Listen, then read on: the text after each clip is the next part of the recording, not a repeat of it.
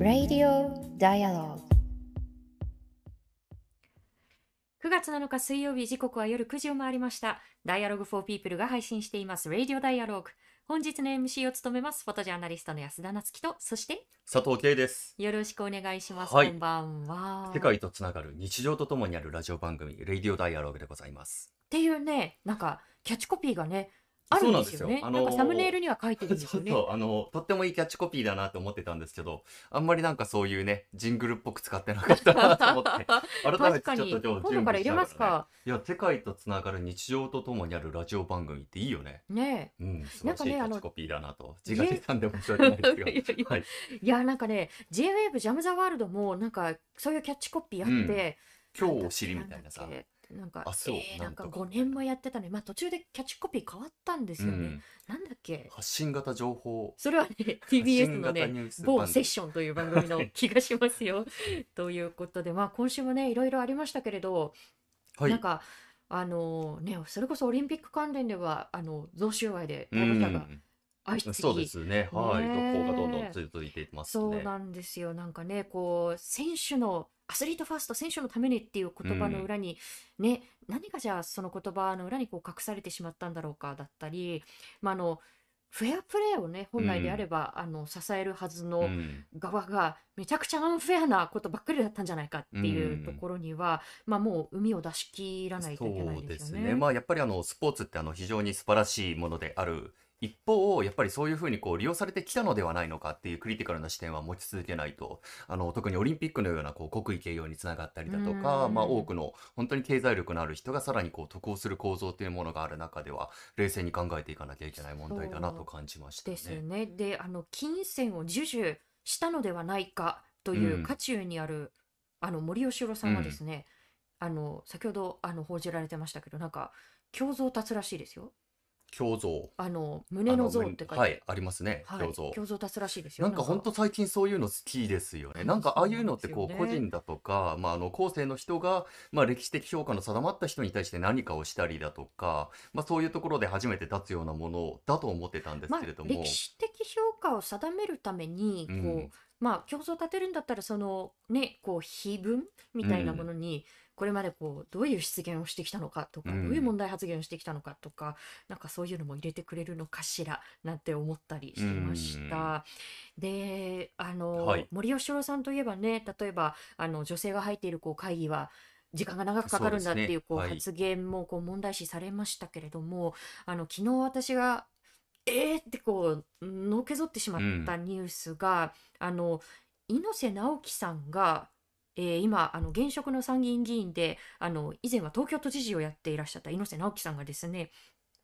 朝日新聞とそしてあの政治学者であり上智大学の教授である三浦真理さんを提訴したというニュースがね入ってきましたね。入はいってきました。あの皆さんあの先日のそのまあ選挙の時にですね、あの立候補予定者のこう女性に対して、まああの猪瀬さんがこう複数回こうあのまあ街頭演説の中でこう体を触るっていうこう動画あの拡散されましたよね。で、あのこれ TBS ラジオの選挙特番で日本維新の会のまあ猪瀬さん日本維新の会なので、まあ日本維新の会の松井氏にもこうその点こう聞いてみたんですけどいやなんか隣にいた男性のことも触ってるんでみたいな趣旨の言ってましたね返ってきて、はい。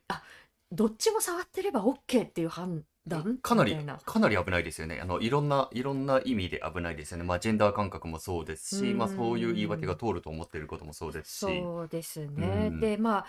あとはですねそのまあ松井氏は本人がいいって言ってるんだからみたいなあの趣旨のことも言ってたんですけどあの三浦真理さんがこの、まあ、猪瀬氏のこう動画が出回った直後にその朝日新聞のこう取材に答えてコメントを寄せていた中ですごく大事だなと思ったのが、うん。えー下記引用すると、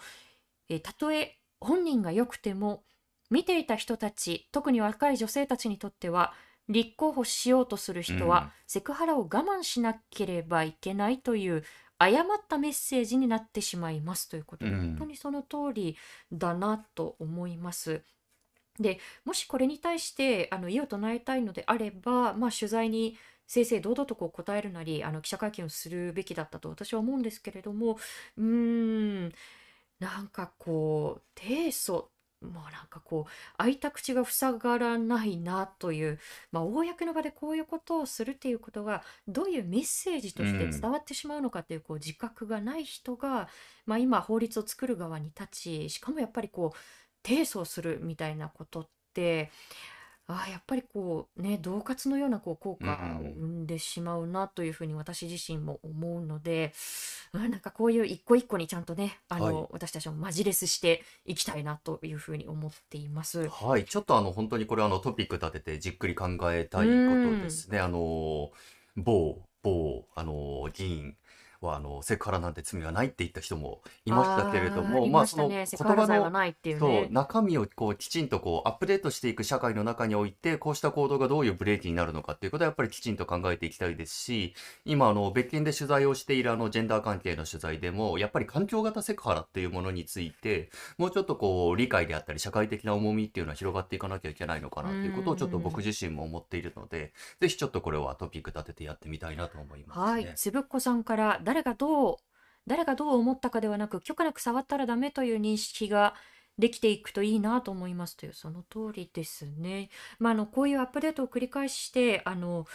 来年うん、いきなりね来年の話しちゃいますけれど2022年も残すところあと4ヶ月ということなので、はい、来年に向けてより良いバトンパスをしたいという思いを込め、はい、すいません、ね、ここで。あのあのパスが下手な感じで来たんですけれども、ね。えー、今年もあと4か月ということで、ダイアログフォーピープでは来年に向けてフォトカレンダーを制作しました。と、あの、ちょっとこれを告知したかったがゆえに、安田さんからあの、はい、変なパスが来ましたが、毎年あの、おかげさまであのご、ご好評いただいており、本当にありがとうございます。ありがとうございます。あの、早速ですね、発売直後からのツイッターなどで買いましたとか、開けるのが楽しみなのでまだ開封していませんとか、本当に温かなコメントをいただいております。で、あの、世界各地でですね、本当にあの、コロナ禍で、あの、移動するということ、人と会うということがどれだけ、あの、尊くて、あの、大変貴重なことで学びの多いものかということを考えさせられる、あの、期間を僕たちも過ごしていたんですけれども、まあ、世界各国で出会った人々のあの写真、そしてストーリーとともにお届けするカレンダーとなっております。インド豆さん、カレンダー注文しました。ありがとうございます。はい。壁掛け卓上の2タイプありますけれども、どちらもあの、数量限定です。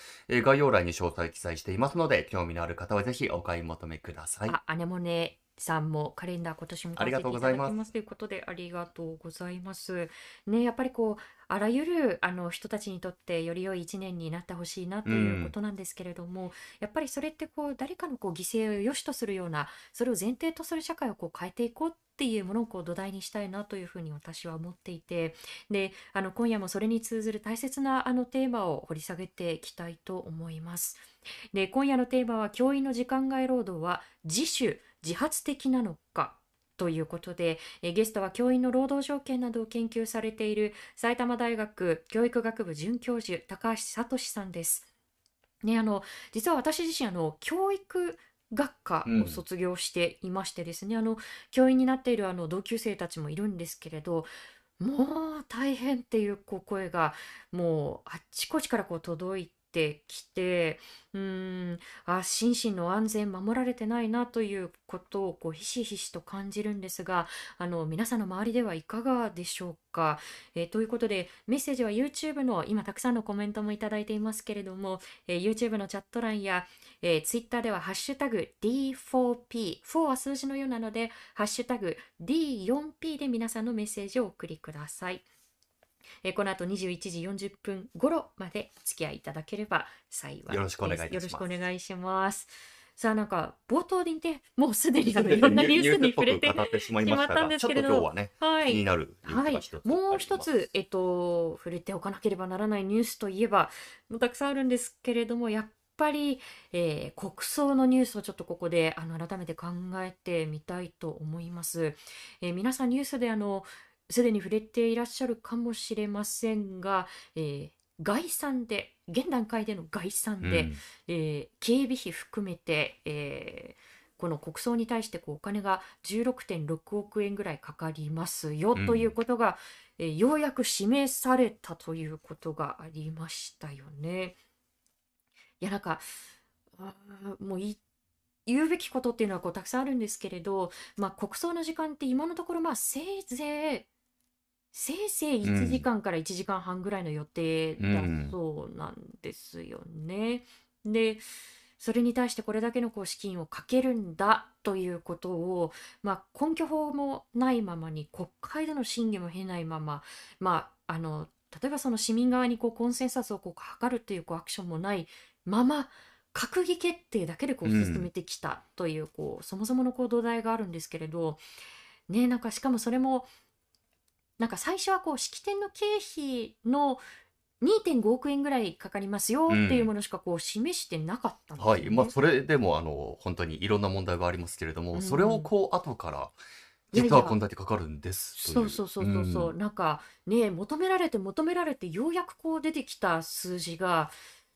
もうなんかもう巨額の後出しじゃんけんみたいな感じにうなっん。てしまってますよね。まあ、しっかりあの、試算をする能力すらなかったということなのうか、まあ、試算をするん。つもりがなかったのかわからないですけれどまも、あ全部終わったら出しますみたいな。ことだったじゃないですか。うん。で、なんかその、まあ、官房長官会見でも、その、あえて現時点での経費の見込みを示したみたいなうことをん。言ってて、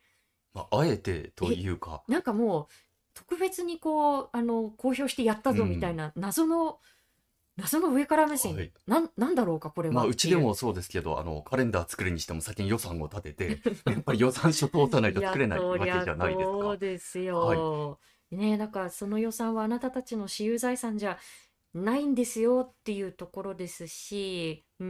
ん、まあそもそもじゃあお金かけなければいいかって言ったらそうではなくて、まあ先ほど皆さんとあの共有した通り、そもそものその決定に至るまでのこうプロセスおかしいでしょっていうところはこう、まあ置き去りにしてはいけないところだと思うんですよね。まあ、あのやっぱりこう国葬っていうところよりもこう国葬とともにやっぱり安倍政権が積み残してきたもの例えばこう公文書の軽視だったりとかあの意思決定のプロセスのこう不透明さ不透明さだったりですとかあのそういうところにこう検証するそれこそこう海を出し切るっていうところにこう力を注がなければならないと思うんですけどもう言われて言われてようやく経費をこう示したっていうのがあ全然透明性のこううん。向上っていう課題克服されてないじゃんっていうところがねむしろこう浮き彫りになってしまったかと思います。であのこういうこう民主主義のこうを守るどころか民主主義のこうプロセスをこうないがしろにしていくっていうことが規定事実化していくとあこれぐらいやってもこう許されるんだっていうこう、うんまあ、負の前例になってこう後々にこう禍根を残。すと思うんですよね。なんか岸田さんの説明が私たちの説明が足りなかったんで説明しますこれからって言うんですけど説明は大事なんですけどなんか説明っていうよりもこう説得しにかかるみたいな。うん。まあ、かつ、順序は、あの、確実に違いうますよね。ー今、あんの、YouTube のチャット欄でも共有させていただいたんですけれども、まあ、先日のあの、高安さんのあの、レイディオダイアログの放送から、えー記事化したものなんですけれども、その閣議決定というものを、あの、今のような形で決定することを乱用していくことによって、法の支配というものがないがしろにされて、ひ人の支配を生むということを指摘されてるんですね。ぜひぜひちょっとあの記事もはい。読んでいただきたいですし、あの配信もまたね、あのもしよろしければ聞き直していただけたらなと思いますが、えーアンダーチェアさん、反対の声がなかったらそれさえ出てこなかったかもしれませんねというのは、まさに、まあ、言ってみればでも、あ、声を上げるっていうことも無駄ではないんだなっていうことかもしれないですよね、裏を返せば。ということで、こう順番違うぞとか、あのそれ民主主義じゃないぞっていうところは、あの本当にこうあの粘り強く粘り強く言っていく必要があるかと思います。さあこの国葬はまたね、はい。あのお伝えすることになると思うんですはい。けれども、えーここからは、えー特集コーナーに入っていきたいと思います。えーここからこの方と一緒にお送りしたいと思います。えー教員の労働条件などを研究されている埼玉大学教育学部准教授、教育学部准教授、高橋聡さんをお迎えします。高橋さん、こんばんは。こんばんは。よろしくおよろ願いしましくお願す。いします。えー高橋さんのご経歴、私の方からご紹介したいと思います。えー高橋聡さんのご専門は教育法学で、日米の教育改革、教員の労働条件などを研究されています。日本学術振興会特別日本学術振興会特別研究員コロンビア大学客員研究員などを経て2011年から埼玉大学教育学部准教授を務めていらっしゃいます。えー今日はあの教員の方々のこう働き方その実態だったりですとか、えー実際に起こした、えー実際に起きたあの教員の方が起こした裁判についても伺っていきたいと思います。よろしくお願いいたします。よろしくお願いします。はい。さあ、あの、これはですね、あの、D4P の、えー私たちのサイトでもあれ、記事にさせてもらったことがありますが、えー先月25日、埼玉県の公立小学校に勤める63歳の男性教員、田中正夫さん。え田中正夫さんというお名前は仮名なんですけれども、えここでは田中さんと呼ばせていただきたいと思います。え田中さんが埼玉県に対して、未払いの賃金の支払いを求めた訴訟、えーこの控訴審判決が東京高裁で言い渡されました。えー東京高裁は一審の埼玉地裁判決に続いて請求を退けるということになりましたが、えー高橋さん、改めて伺いたいんですけれども、田中さんがどのような訴えでえ裁判を起こしたのか、その点から伺えますでしょうか？はい、ありがとうございます。あの、実はこの裁判、地裁と、それから控訴審ともにですね、3つの点について請求が、あの、されています。はい。えっと、もともと、あの、裁判の時に請求されていたのは、まあ、教員が今、時間外労働をしているのに関わらず、それがただ働きになっていると。うん。なので、このただ働きになっている部分について、労働基準法37条に定められている賞金手当というのを払ってくださいっていう請求が、まず一番最初にされていた請求だったんですね。はい。ところが、このあの37条違反に基づく請求っていうのは、まあ、過去の裁判でもずっと負けてきたっていう歴史がありました。うん。まあそこで、実は、あの、地裁段階から、あの、二つのですね、請求っていうのを加えているんですね。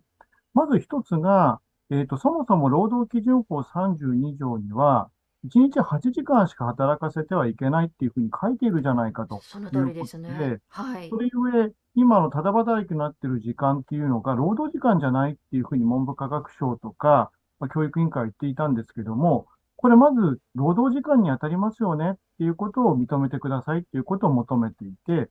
もしこれが労働時間だったら、労働基準法32条違反ですよねっていうことをまず訴えているというのが二つ目のポイントです。うん。それから最後にこのじゃあ労働基準法32条上限を超えて働かせていたという違法が認められたんだったら、賞金手当が認められなかったとしても、損害賠償請求は認めてくださいねという形で、32条以下に伴う損害賠償請求をしているという、この3つの争点が争われたというのが、あの、この、えっと、埼玉で行われた懲金訴訟の内容になっているということです。なるほど。非常に分かりやすくまとめていただいたんですけれども、そもそものこれ、あの理解するには、教員の方々がどういう環境でこれまで働くことになってきたのかということを理解する必要があるかと思うんですね。で、はい。先ほどあの時間外労働に対してその手当が支払われない仕組みになってきたということなんですけれども、これにはおそらく給特法と呼ばれるその教員の方々にこう適用されているこう法律が関わってくると思うんですが、給特法というものがそもそもどういう法律で、なぜどういったロジックでその時間外労働に対して手当が支払われてこなかったのか、その点については高橋さんいかがでしょう？あはい、大事な点をあのご質問いただいてありがとうございます。あの、ようやくこう世の中でもこの給特法っていう言葉が、まあ、少しこう聞かれるようになってきたっていうところかと思うんですけど、これ実は公立学校の先生だけを対象とする特別なルールを定める法律なんですね。で、どういうことかと言いますと、まず一つは、あの、学、公立学校の先生方だけを対象として、給料月額の4%に相当する教職調整額という、他の公務員には類例を見ない手当というのが支払われているっていうのがまず一つの特徴です。で、その代わり、えっと、教員に関しては先ほどお話しした、労働基準法37条に基づく賞金手当というのは支給しないよっていうことを定めているんですえ。うね。ん。これをもって、あの、この給特法を分かりやすく伝える伝え方として、まあ、定額働かせ放題とかっていうことが言われています。うん。ただこれ、定額働かせ放題っていうのは実は正確な把握ではなくて、ええ。給特法はもう一つ、あの、特別なルールっていうのを定めてるんですね。それが、貯金をさせていい仕事というのを4つの業務に限定するという、いわゆる貯金4項目に限定するっていうルールを定めています。はい。これがどういうことかと言いますと、教員に時間外勤務を命じられるのは、一つ目は生徒に関する実習、生徒の実習ですね。これ教育実習じゃなくて、うん。あの工業高校なんかで行われているのは工業実習とかこういうのが対象になります。はい。それから、えっ、と、修学旅行等の学校行事。うんこれが二つ目。そして三つ目に職員会議等に関する業務。そして最後、非常災害とやむを得ない業務っていう、この四つ以外は働かせちゃいけないよっていうふうに言ってるんですね。うんなので、定額働かせ放題ではなくって、あの、重量制に基づく、こう、料金が、あの、上がるっていうことはないんだけども、アプリを4つだけに限ってますよっていうのに近い、まあ、そういう、あの、法律だっていうふうに思っていただけるといいのかなっていうふうに思います。うん、なるほど。はい。今あの挙げていただいたこの4項目以外は基本的に基本的にといいますかその原則として残業を命じてはいけませんよというのがあの本来のこうあるべきものだと思うんですけれどただはいやっぱり先生方見ていてあのそうはなっていないわけですよね。まああの田中さんのこう訴えにもこう通じると思うんですけれどもやははい。りこうあの定時を超えて、えー授業のこう丸付けをしていたりですとかテストの丸付けをしています、えー次の日のこう授業の準備をしなきゃとか逆にこうすごく早く来て登校指導しなきゃだったりですとかそれは業務として扱われてこなかったということなんでしょうか？あ、大変、あの、いい質問で、あの、実は学校の先生方の時間外勤務の今ほとんどというのは、命じていいはずの貯金4項目以外の仕事でほとんどが占められているんですね。うんあの、えっと、今日話題となっています裁判をされている田中正夫先生においても、あの、この貯金4項目に当たるのは1割程度しかなくって、ええ9割以上が実はこれ貯金4項目以外の本来は、あの、時間外勤務として命じてはいけない仕事をやっているとういうことなんですね。うん。で、これ、じゃあどういう扱いをされてきたのかっていうと、あの、貯金4項目以外の時間外勤務っていうのはないはずだから、それは教員が勝手にやってる業務なんです。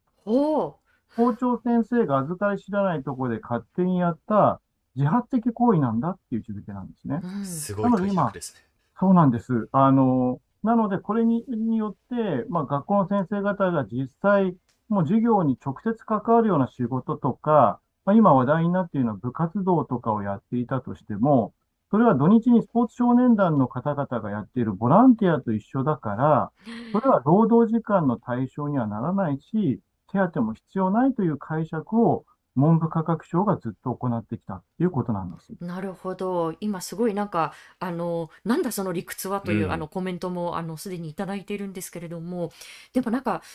例えばですよ、その朝のこう、あの、早く来てのその登校指導なんか、校長先生が預かり知ってなかったら逆に怖いですよね。逆に問題まあ、ですよ部活の指導も。部活の指導もそうですね。はいはい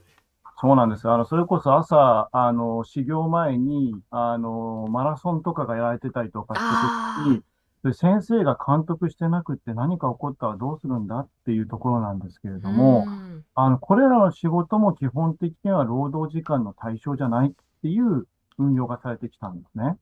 つまり、校長先生、あの、実はこれ裁判の中でも、あの、証言に立っていただいた校長が、先生がいらっしゃいましたけれども、ええ彼の言葉で言うと、お願いはしたけど命じていないおそういうーなんか、言い方をされてえいまして、募ってはいるけど、はいあ募集はしていないみたいな言い方ですね。そうなんです。なるほど。はい。あの、ラーメン頼んだけど注文してないからこれは食い逃げしてもいいんだっていう、そういうふうにしたいと思うんですね。あの、まあ、その意味で、あの、このまあ、時間外勤務っていうのが、あの、命じてないから労働時間じゃないんだっていう解釈を文部科学省は行ってきたと。うん実は、給特法問題っていうのは、これはもう文部科学省の解釈と運用の問題なんだっていうことを、まずは多くの人に知っていただきたいなって私なんかは思ってます。なるほど。あの、実際に田中さんはその時間外労働がこう重なっていたということで、あの、裁判の立て付けとしては240万円のこう未払い賃金の支払いを求めるという形でのこう裁判でしたが、えこれに対して東京高裁、え訴えをこう退けましたが、どのような理由で退けたのかという点についてはいかがですか？はい、ありがとうございます。えっと、まあ、一つはですね、あの、実は労働時間に該当するのかしないのかっていうことについて、あの、まあ、小さいレベルでは一定の労働時間っていうのがあったっていうことを認めて、高裁も認めてるんですけれども、他方でやっぱ自発的にやったよねっていう仕事もあったでしょうと。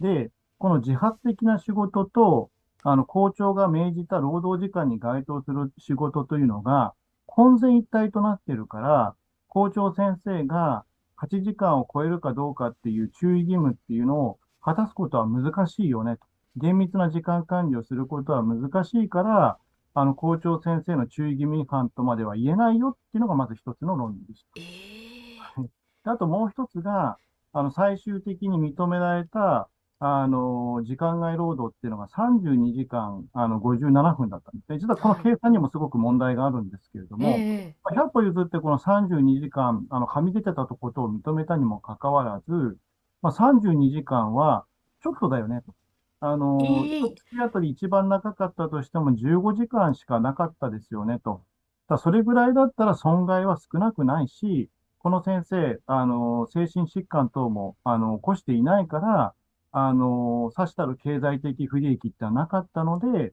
損害賠償は認めませんよっていう、こういう論理で、実は、あの、請求っていうのを棄却するっていう、そういう判決いやいや、でも32時間って、あの、1日8時間労働だとしたら、4日分ただ働きさせても問題ないよっていう判断っていうことになりますよね。はい。おっしゃる通りなんです。だから、先ほどのラーメン屋の例えを続けると、ラーメン一杯ぐらい、あの、食い逃げされても、一杯ぐらいだだったら損害少ないから、無賃飲食とはならないよねって言ってるのね。でしかもその、まあ、校長先生がその時間の管理するのこうあの非常にこう難しいからってえタイムカードとはっていうふうにこう思ってしまいますし、はい、それを言い出したら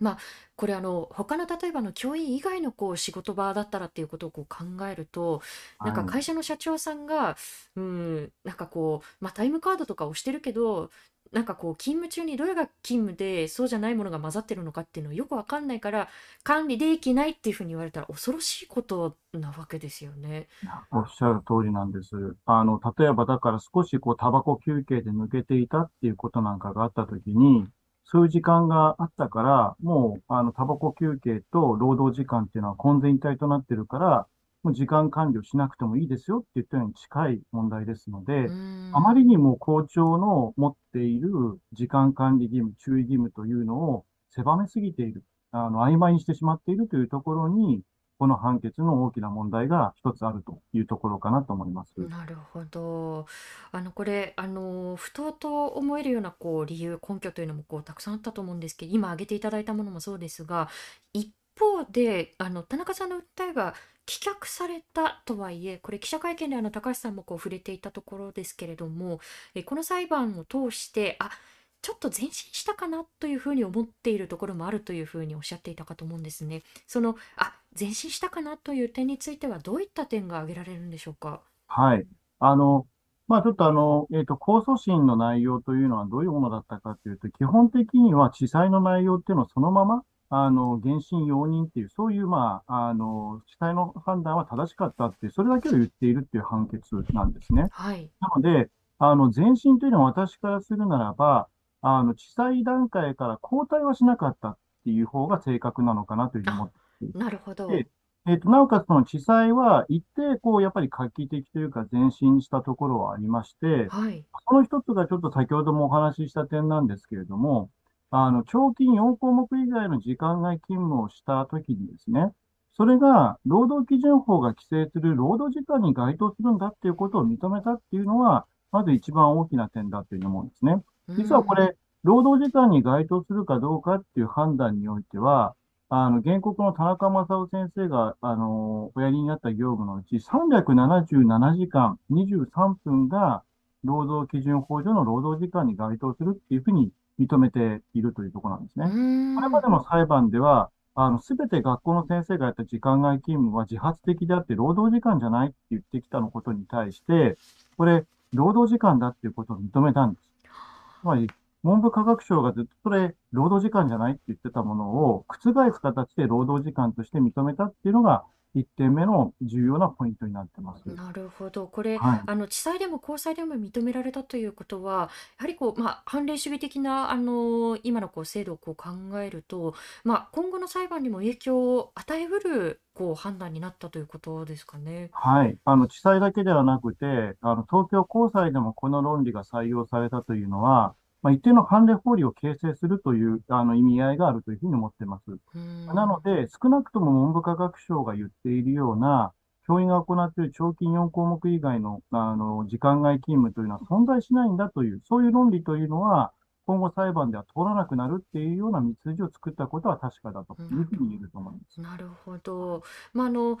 労基法のその32条にこう照らして、まあ、教員のこう、あの、例えばこう時間外労働があまりにもこう常態化していて、で、まあ、校長先生があのそれに対して対処を怠った場合は、えーそれもやはりこう、まあ、あの、賠償のこう対象にこうなりうるという、あの、そういったことが、判例として、判例としてといいますか、まあ、高裁の判決では、まあ、地裁をこう引き継ぐような形でこう認められたということですかね。はい。それが、あの、今安田さんに言っていただいたことが、あの、2点目の、こう、画期的な、地裁レベルで画期的で、高裁でも認められた点なんですけれども、ええこの、えっと、労働時間として認められた時間を放置し続けていて、まあ、時間外労働が、あの、常態化していた場合というのは、労働基準法32条違反として、損害賠償請求の対象になるんだっていうことまでを認めてくれたんですね。うんこれも、あの、高裁で認められたという点でした。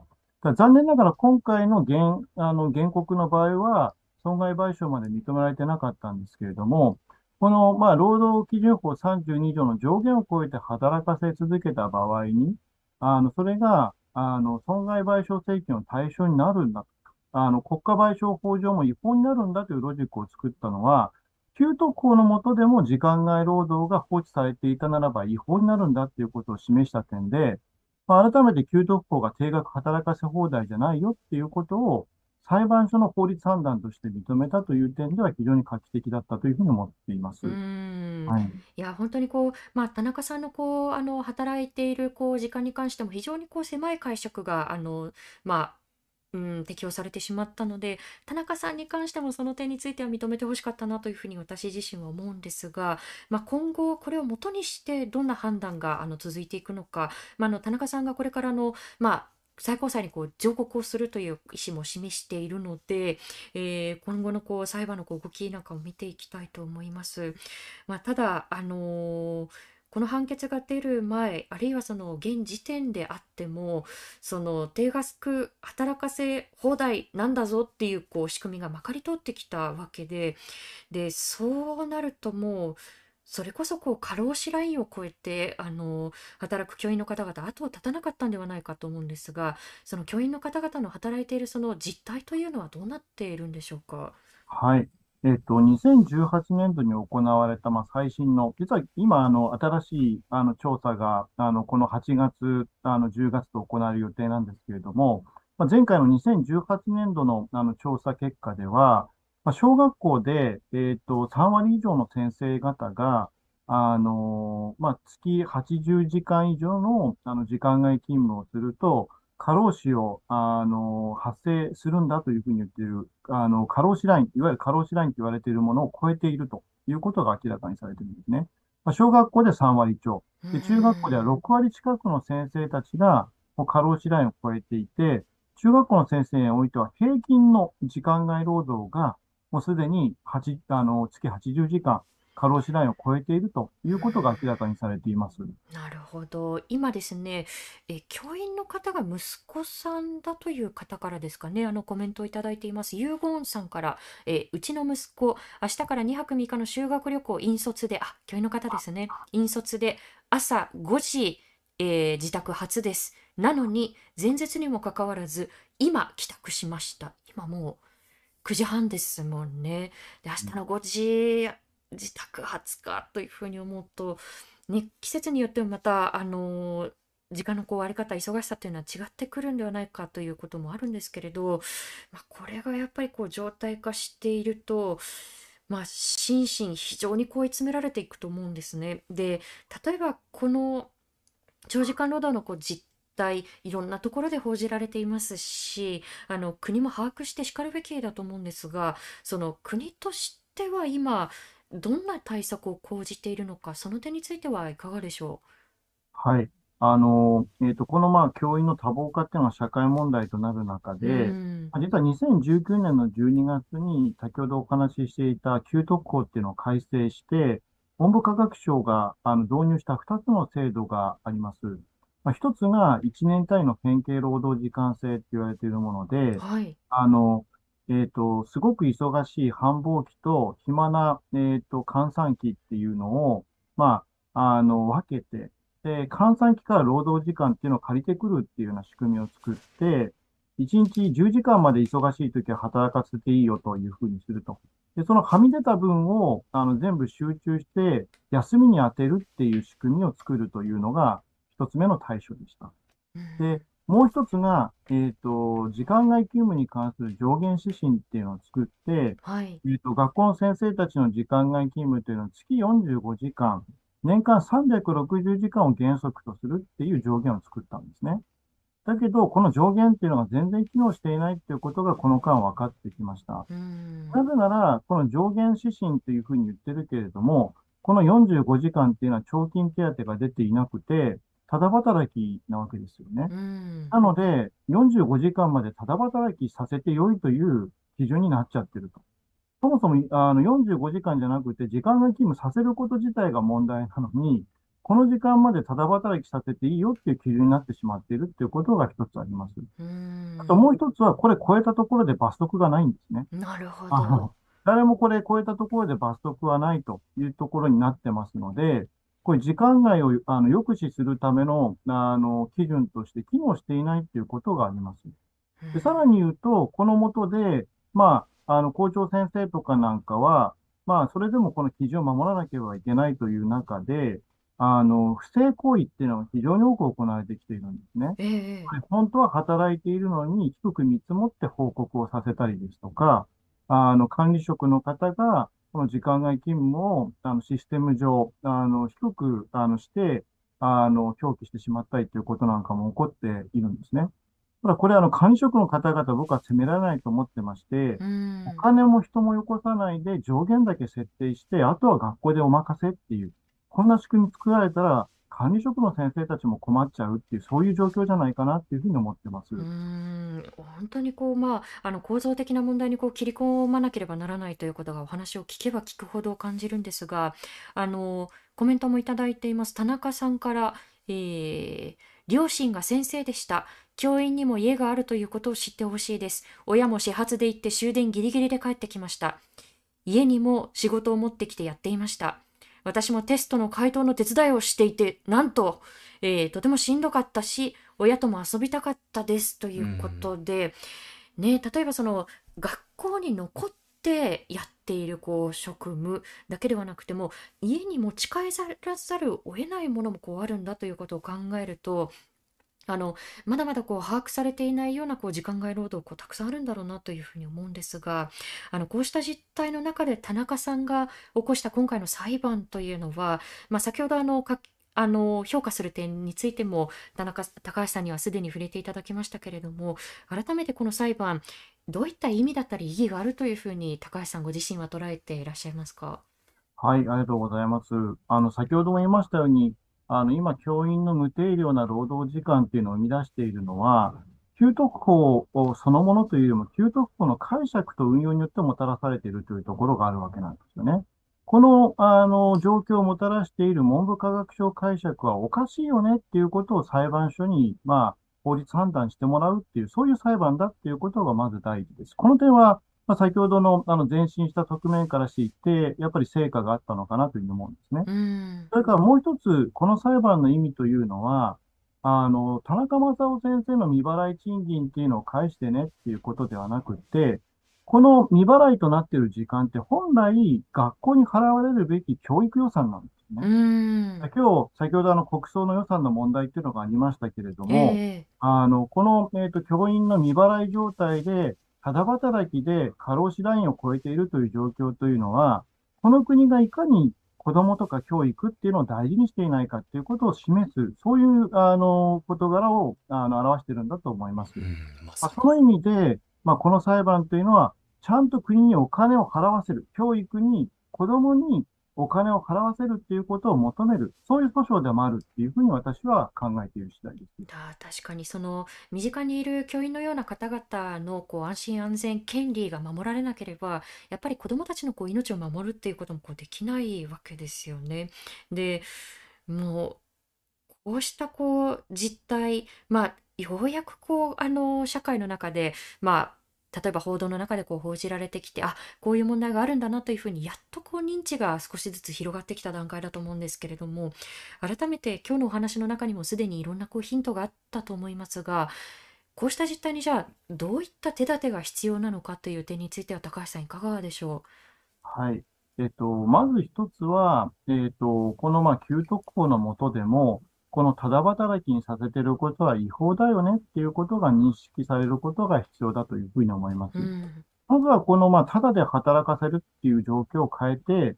まあ、あの、第一歩は、その働かせていることに対して対価を支払うっていうことになってくるんだろうっていうふうに思います。で、さらには、この対価で予算っていうのが、まあ、つくことになったならば、そもそもその時間外労働っていうのが発生してるっていうこと自体をやっぱり是正しなきゃいけないと思うんですね。時間外労働があることを前提にどうやってそれペイするかっていう話ではなくって、時間外労働をなくすっていう発想がやっぱり必要で、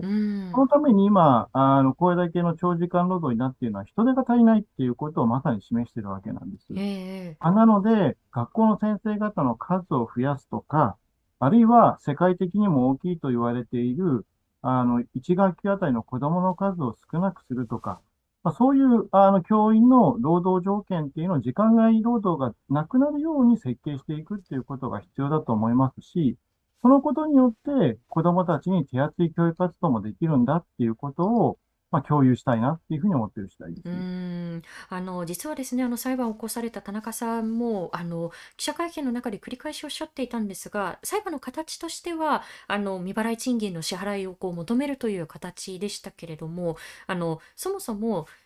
残業をこう命じちゃいけないんだから残業があるのがおかしいでしょなくしていきましょうということは非常にこう強調しておっしゃっていたんですよね。じゃあなくすためにはそこにちゃんと予算をつけてで人を増やしてというこうことが必要でそれをこう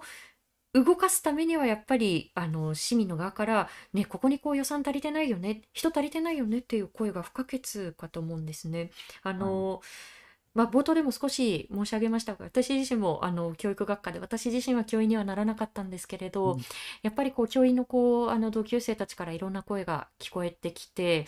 うーんなんか例えば夜8時ぐらいにこう学校に電話がかかってきて自分がいないとこう、なんで先生いないんですかって言われる。で、逆にこう夜8時ぐらいにこう学校に残っていて残業していると、近所の人たちから電話かかってきて、こう、なんでそんな時間までいるんだ電気代の無駄だろうみたいなこう電話が来て、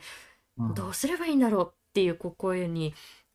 触れたこともありました。でも、やっぱりこれって社会の問題として考えなければならないところだと思うので、じゃあ私たち一人一人は、これ最後に伺いたいんですけれども、この問題をに対してどう向き合って、うん、何をこうしていく必要があるのかという点について、高橋さん最後に伺えますか？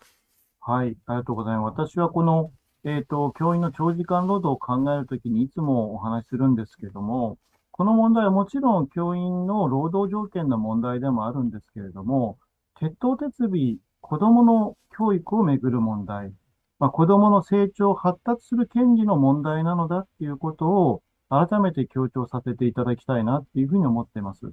先ほど安田さんもおっしゃっていましたように、あの、人間らしい生活っていうのが守られていなかったりとか、人権が保障されていない教師が子供の人権保障をするっていうのは非常に難しいことだっていうふうに私は思っています。まあ、その意味で、まあ、学校の先生方に対していろんなこう、あの、保護者の方々も、あの、不服があったりとか、私も保護者として学校にいろいろ思うところはあるんですけれども、そうしたときに教師を叩いても、子供たちの教育っていうのは良くならない。うん、まあ、先生方のあの教育実践を励ますために何が必要なのかっていうことを考える。まあ、視点の変化であったりとか、あるいは教師と、あの、保護者の間でのこういう対立を作っているのが、あの、教育を大事にしようとしない。教育にお金も、あの、必要な予算っていうのも出そうとしていない、政府が作、政府によって作られた、まあ、ある意味での分断状況なのだっていうことを認識していくことが、私は必要なのかなっていうふうに考えている次第です。子供の問題としてこの問題一緒に考えましょうということを最後に申し上げたいなと思います。はい、本当に子供の問題の当事者は私たち大人という視点をこう忘れたくないですし、その構造的な問題をこうあの切り込んで何が問題なのかを把握して変えていくということをあの私たちのこうこの配信からもこう引き続きいろんなこう投げかけをしていきたいと思います。で、田中さんの裁判は、えー、上告をするという意思をあの先日の、えー、記者会見の中では示されていたので、えー、今後も見ていきたいと思いますし、それに伴って高橋さんまたお話伺えたらと思います。えー、今回ありがとうございました。こちらこそありがとうございました。ありがとうございました。失礼します。えー遠藤豆さんからもいただいています。えー、防衛費は際限なく上積みしていくのに、教育こそ国の礎なのに。いや、本当に考えますよね。未来のためにこの国は何をしてるんだろうかと。むしろ今をこう削り取って、未来への糧をどんどん減らしているようにしか思えないような政策が続いているような気がしてしまいますね。そうなんですよね。だからまあ、あの冒頭でね、国葬の話もしましたし、予算ってそんなにあの単純なものではないにしても、いやー、この予算があったら子どもたちに何ができるかなっていうふうに私自身もやっぱりこう考えたりしたんですよね。なんかやっぱり誰かのこう犠牲をこう前提とする社会っていうのは私たちが本当に望んでいる社会の形なんだろうかっていうこう根本が問われているかと思います。うん、であの私たちの Dialogue for People のサイトにもですねあの田中さんがなぜあの裁判を起こされたのかということがあの一つまとまっている記事があります。えー、そしてあの田中さんの裁判がじゃあどういうふうなあの歩みをしてきたのかっていうより詳しく知りたいという方、えー、Call4 というこうサイトがありまして、えー、代表のあの谷口さんにもですねあのこの番組に出ていただいたことがありましたけれども、えー、コールはあの呼ぶのコールですねで4は数字の4で、えー、検索をするといろんなこう公共訴訟のことがまとまっているサイトがあります、えー、そこに裁判資料などもまとまっているのでぜひご覧になってみてください。さあ、今日の放送をもう一度聞きたい方、Dialogue for People の YouTube チャンネルにアーカイブをしていきます。えー、今後の放送のお知らせもいたしますので、チャンネル登録よろしくお願いいたします。えー、今日の放送は Spotify、Apple Podcast、えー、Google Podcast でも聞くことができます。えー、さらに Amazon Music Podcast でもお聞きいただけるようになりました。はい、新たに加わりました。えー、そしてこのレディオダイアローグはサポーターの方々のご寄付によって支えていただいております。えー、よろしければダイアログフォーピープルのワンタイムサポーターやマンスリーサポーターへのご登録もよろしくお願いいたします。さあ、来週9月14日水曜日の放送なんですけれども、えー、実はですね、ちょっと、えー、ちょっと特殊な、ね、あの違う形でやってみようかなと。はい。はい。と思って世界とつながる日常とともにあるラジオ番組をお届けしようと それはいつも心がけていることなんですけれどもね。はい、はい、ということで、えー、詳細はまた後日、えー、告知をしていきたいと思いますので、えー、来週もぜひ。ということで、このレディオダイアログ来週のまた21時にお会いしましょう。今回のお相手は、フォトジャーナリストの安田夏樹と佐藤圭でした。ありがとうございました。おやすみなさい。ご視聴ありがとうございました。チャンネル登録やご評価をいただけますと幸いです。また、このチャンネルは皆様のご寄付に支えられております。ご支援、ご協力、よろしくお願いいたします。